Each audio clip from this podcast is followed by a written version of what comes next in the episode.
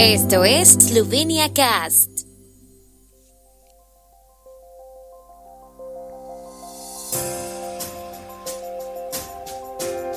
Noticias.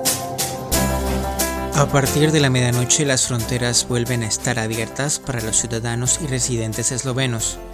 El lunes escolares y alumnos regresan a las escuelas y los más pequeños a las guarderías. Tamara Zidanchek pasa a cuartos de final en Bogotá. A partir de la medianoche se han reabierto las fronteras para ciudadanos eslovenos y extranjeros con residencia permanente o temporal en Eslovenia, ya que el Tribunal Constitucional ha detenido una medida que dificultaba la salida del país. Con el artículo 11 del decreto sobre la determinación de las condiciones de entrada a Eslovenia para controlar la epidemia de COVID-19, el gobierno restringió severamente la salida y la entrada al país, con el fin de limitar la amenaza de propagación del nuevo coronavirus, antes de las vacaciones de Semana Santa. Desde el 29 de marzo, los ciudadanos eslovenos y las personas que residen en Eslovenia tenían prohibido viajar a países o unidades administrativas de los países de la lista roja, salvo excepciones, incluidas las personas que han sobrevivido al COVID-19 o que han sido vacunadas contra esta enfermedad. El Tribunal Constitucional ha suspendido ahora estas disposiciones y la decisión ya se ha publicado en el boletín oficial. Las iniciativas para evaluar la constitucionalidad del artículo 11 del decreto fueron presentadas por Rock Band y la empresa Bass Production, Matic Kuciancic y el exministro de Justicia Alex Zarar, quienes afirman que sus derechos han sido violados.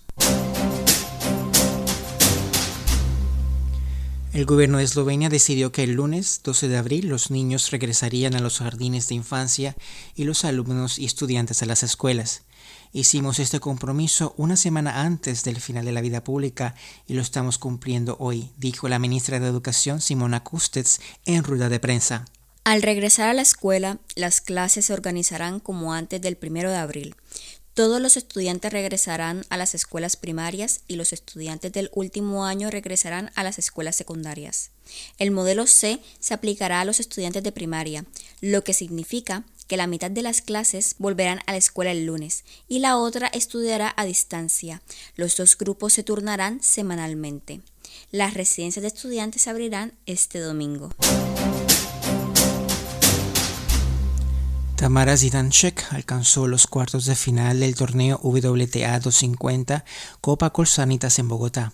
En la segunda ronda, la tenista eslovena derrotó a la italiana Giulia Gatto Monticone con 6-2, 6-3 y su próxima oponente será otra italiana, ex finalista del Roland Garros y en 2013 la quinta jugadora del mundo, Sara Errani.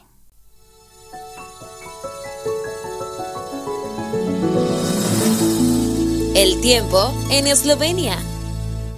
El tiempo con información de la ARSO, Agencia de la República de Eslovenia del Medio Ambiente. Hoy estará mayormente despejado, especialmente en el norte de la región de Primorska y en algunos lugares de Notranska de moderado a mayormente nublado. Soplará un viento del sureste. Las temperaturas máximas de la jornada serán de 10 a 16 grados centígrados.